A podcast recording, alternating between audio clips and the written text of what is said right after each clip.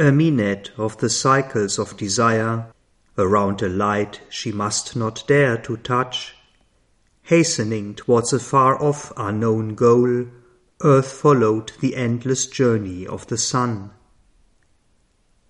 A mind but half awake in the swing of the void, on the bosom of inconscience dreamed out life, and bore this finite world of thought and deed across the immobile trance of the infinite. A vast immutable silence with her ran. Prisoner of speed upon a jeweled wheel, she communed with the mystic heart in space.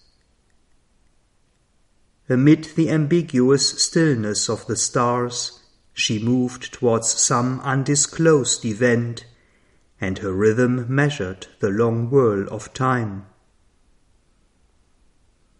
In ceaseless motion round the purple rim, day after day sped by like colored spokes, and through a glamour of shifting hues of air, the seasons drew in linked significant dance the symbol pageant of the changing year. Across the burning languor of the soil paced summer with his pomp of violent noons, and stamped his tyranny of torrid light and the blue seal of a great burnished sky. Next, through its fiery swoon or clotted knot, rain-tide burst in upon torn wings of heat. Startled with lightning's air's unquiet drowse, lashed with life-giving streams the torpid soil, overcast with flare and sound and storm-winged dark, the star-defended doors of heaven's dim sleep, or from the gold eye of her paramour, covered with packed cloud veils, the earth's brown face. Armies of revolution crossed the time field, the cloud's unending march besieged the world. Tempests pronunciamentos claimed the sky, and thunder drums announced the embattled gods. A traveller from unquiet neighboring seas, the dense maned monsoon rode neighing through earth's hours. Thick now the emissary javelins, Enormous lightnings split the horizon's rim, and, hurled from the quarters as from contending camps, married heaven's edges steep and bare and blind. A surge and hiss and onset of huge rain, the long straight sleet drift, clamours of winged storm charge, throngs of wind faces, rushing of wind feet, hurrying swept through the prone, afflicted plains. Heaven's waters trailed and dribbled through the drowned land. Then all was a swift stride, a sibilant race, or all was tempest's shout and water's fall. A dimness sagged on the grey floor of day, its dingy sprawling length joined morn to eve. Wallowing in sludge and shower it reached black dark. Day a half darkness wore as its dull dress. Light looked into dawn's tarnished glass and met its own face there, twin to a half lit night's. Downpour and drip and seeping mist swayed all, and turned dry soil to bog and reeking mud. Earth was a quagmire, heaven a dismal block. None saw through dank drenched weeks the dungeon sun. Even when no turmoil vexed air's sombre rest, or a faint ray glimmered through weeping clouds as a sad smile gleams veiled by returning tears, all promised brightness failed at once denied, or, soon condemned, died like a brief lived hope. Then a last massive deluge threshed dead mire, and a subsiding mutter left all still, or only the muddy creep of sinking floods, or only a whisper and green toss of trees. Earth's mood now changed. She lay in lulled repose. The hours went by with slow, contented tread. A wide and tranquil air remembered peace. Earth was the comrade of a happy sun. A calmness neared as of the approach of God. A light of musing trance lit soil and sky, and an identity and ecstasy filled meditation's solitary heart. A dream loitered in the dumb mind of space. Time opened its chambers of felicity. An exaltation entered and a hope. An inmost self looked up to a heavenlier height, an inmost thought kindled a hidden flame, and the inner sight adored an unseen sun.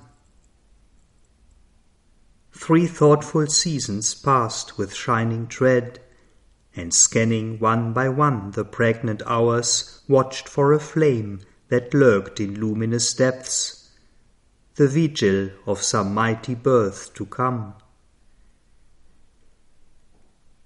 Autumn let in the glory of her moons, and dreamed in the splendor of her lotus pools, and winter and dew time laid their calm, cool hands on nature's bosom, still in a half sleep, and deepened with hues of lax and mellow ease the tranquil beauty of the waning year. Then spring, an ardent lover, leaped through leaves and caught the earth bride in his eager clasp. His advent was a fire of iris hues, his arms were a circle of the arrival of joy. His voice was a call to the transcendence sphere, whose secret touch upon our mortal lives keeps ever new the thrill that made the world, remolds an ancient sweetness to new shapes, and guards intact, unchanged by death and time, the answer of our hearts to nature's charm, and keeps for ever new, yet still the same, the throb that ever wakes to the old delight and beauty and rapture and the joy to live. His coming brought the magic and the spell, at his touch life's tired heart grew glad and young. He made joy a willing prisoner in her breast. His grasp was a young god's upon earth's limbs. Changed by the passion of his divine outbreak, he made her body beautiful with his kiss. Impatient for felicity he came, high fluting with the koil's happy voice, his peacock turban trailing on the trees. His breath was a warm summons to delight, the dense voluptuous azure was his gaze. A soft celestial urge surprised the blood, rich with the instinct of God's sensuous joys. Revealed in beauty, a cadence was abroad, insistence on the rapture thrill in life. Immortal movements touched the fleeting hours. The godlike packed intensity of sense made it a passionate pleasure even to breathe.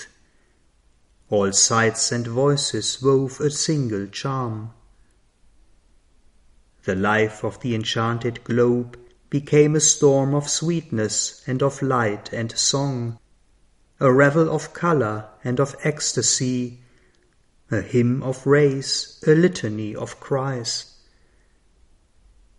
A strain of choral priestly music sang, and, swung on the swaying censer of the trees, a sacrifice of perfume filled the hours.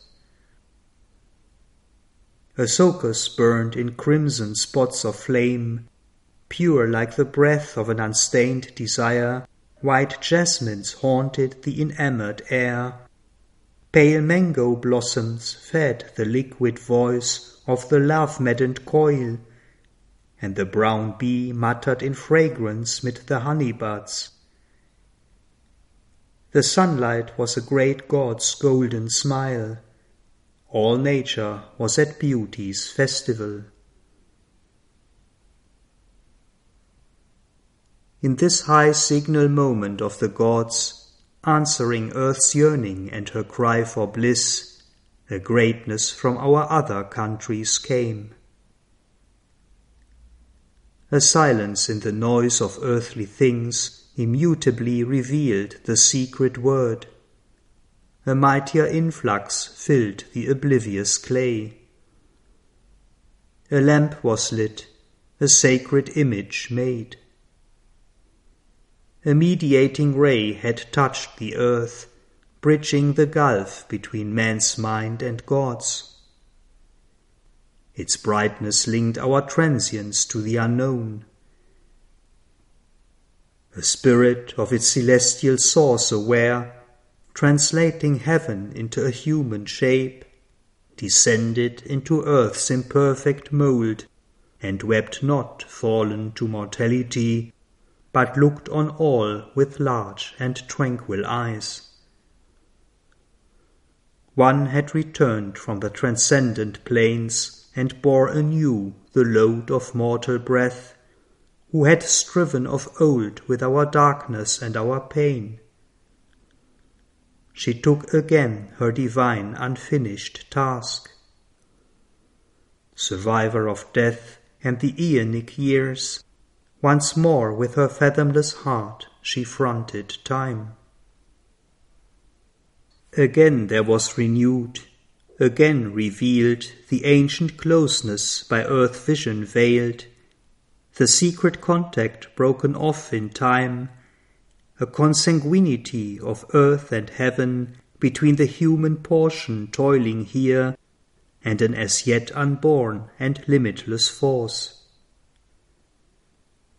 Again the mystic deep attempt began, the daring wager of the cosmic game. For since upon this blind and whirling globe Earth plasm first quivered with the illumining mind, and life invaded the material sheath, afflicting inconscience with the need to feel.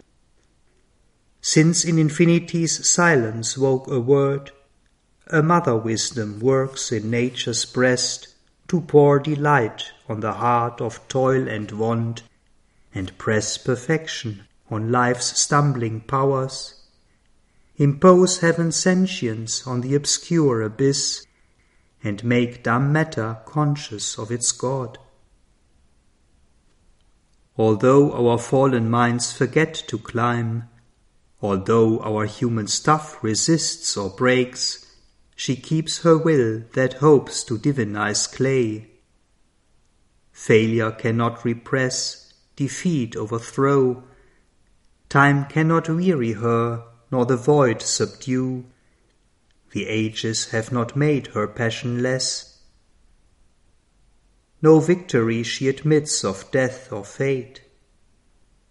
Always she drives the soul to new attempt. Always her magical infinitude forces to aspire the inert brute elements. As one who has all infinity to waste, she scatters the seed of the Eternal's strength on a half animate and crumbling mould, plants heaven's delight in the heart's passionate mire, pours Godhead's seekings into a bare beast frame, hides immortality in a mask of death. Once more that will put on an earthly shape, a mind empowered from truth's immutable seed was framed for vision and interpreting act, and instruments were sovereignly designed to express divinity in terrestrial signs. outlined by the pressure of this new descent, a lovelier body formed than earth had known. As yet a prophecy only and a hint, the glowing arc of a charmed unseen whole, it came into the sky of mortal life, bright like the crescent horn of a gold moon returning in a faint illumined eve. At first glimmering like an unshaped idea, passive she lay, sheltered in wordless sleep, involved and drowned in matter's giant trance. An infant heart of the deep caved world plan, in cradle of divine inconscience rocked by the universal ecstasy of the suns. Some missioned power in the half wakened frame nursed the transcendent birth's dumb glorious seed for which this vivid tenement was made. But soon the link of soul with form grew sure. Flooded was the dim cave with slow conscient light. The seed grew into a delicate marvellous bud. The bud disclosed a great and heavenly bloom. At once she seemed to found a mightier race. Arrived upon the strange and dubious globe, the child, remembering inly a far home, lived guarded in her spirit's luminous cell, alone mid men in her diviner kind. Even in her childish movements could be felt the nearness of a light still kept from earth feelings that only eternity could share, thoughts natural and native to the gods. As needing nothing but its own rapt flight, her nature dwelt in a strong separate air, like a strange bird with large rich coloured breast, that sojourns on a secret fruited bough, lost in the emerald glory of the woods, or flies above divine, unreachable tops.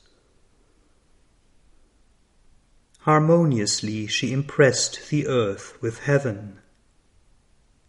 Aligned to a swift rhythm of sheer delight, and singing to themselves, her days went by. Each minute was a throb of beauty's heart. The hours were tuned to a sweet toned content which asked for nothing, but took all life gave sovereignly as her nature's inborn right.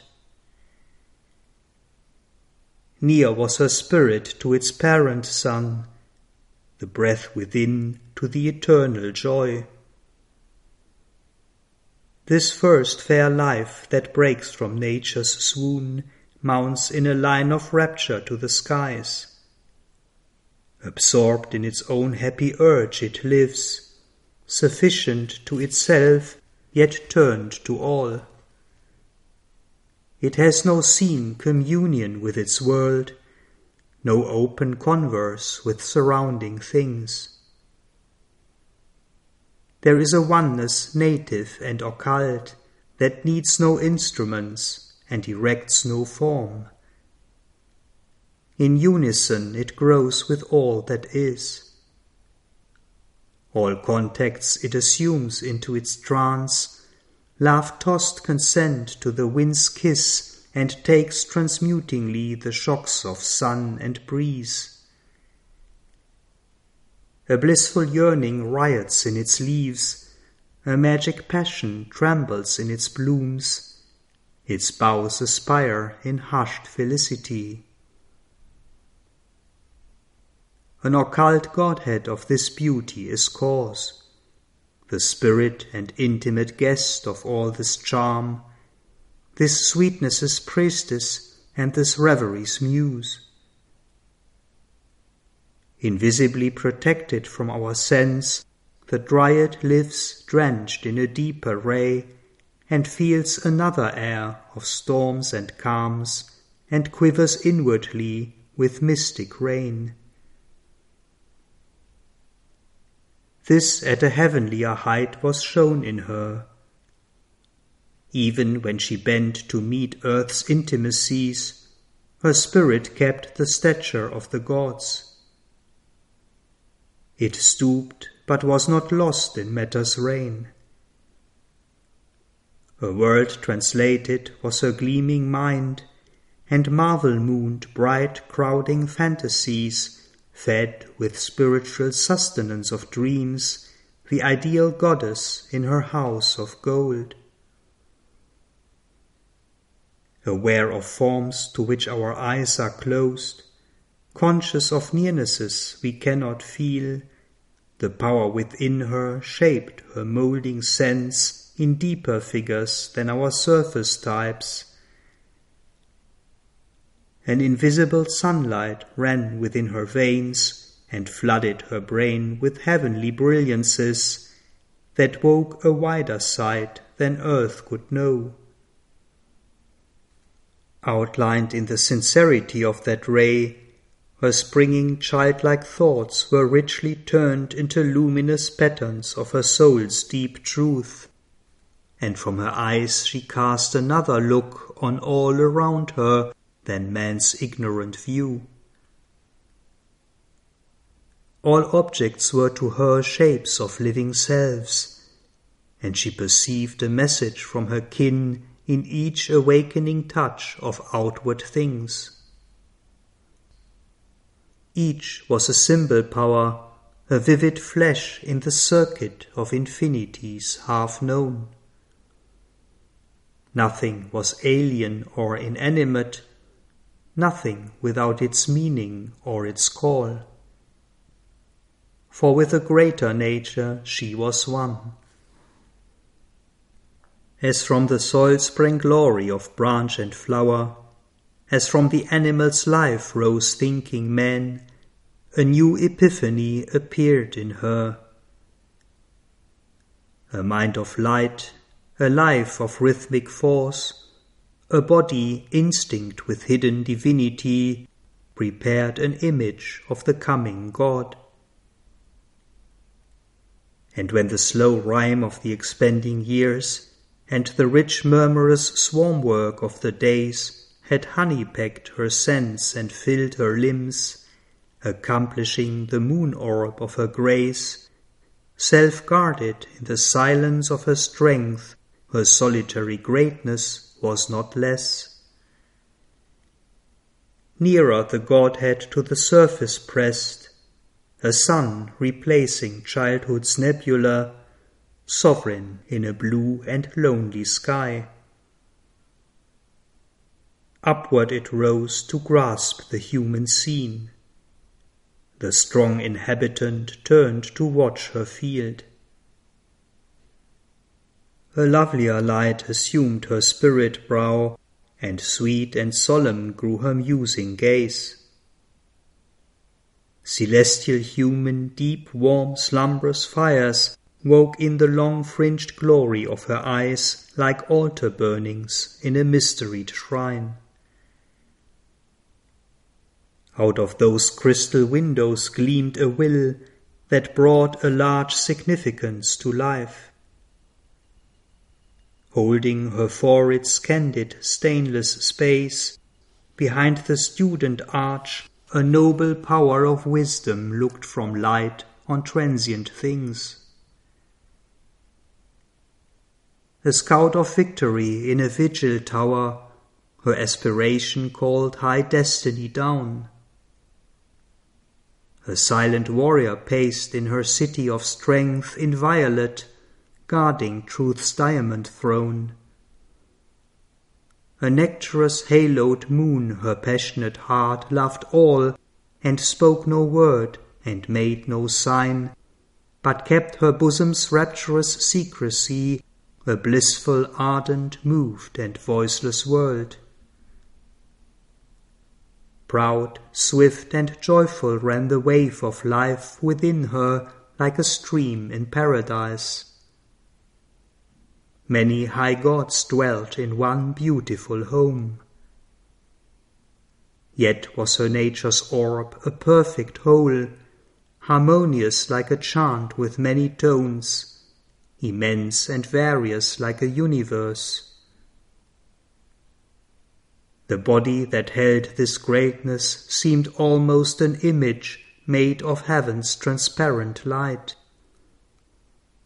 Its charm recalled things seen in vision's hours, a golden bridge spanning in fairy flood, a moon-touched palm tree single by a lake, companion of the wide and glimmering peace, a murmur as of leaves in paradise, moving when feet of the immortals pass, a fiery halo over sleeping hills, a strange and starry head alone in night.